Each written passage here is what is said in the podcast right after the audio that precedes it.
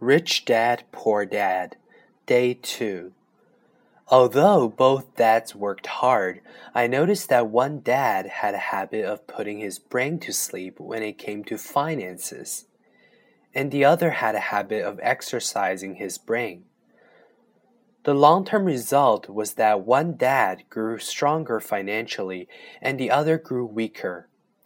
It is not much different from a person who goes to the gym to exercise on a regular basis versus someone who sits on the couch watching television. Proper physical exercise increases your chances for health, and proper mental exercise increases your chances for wealth.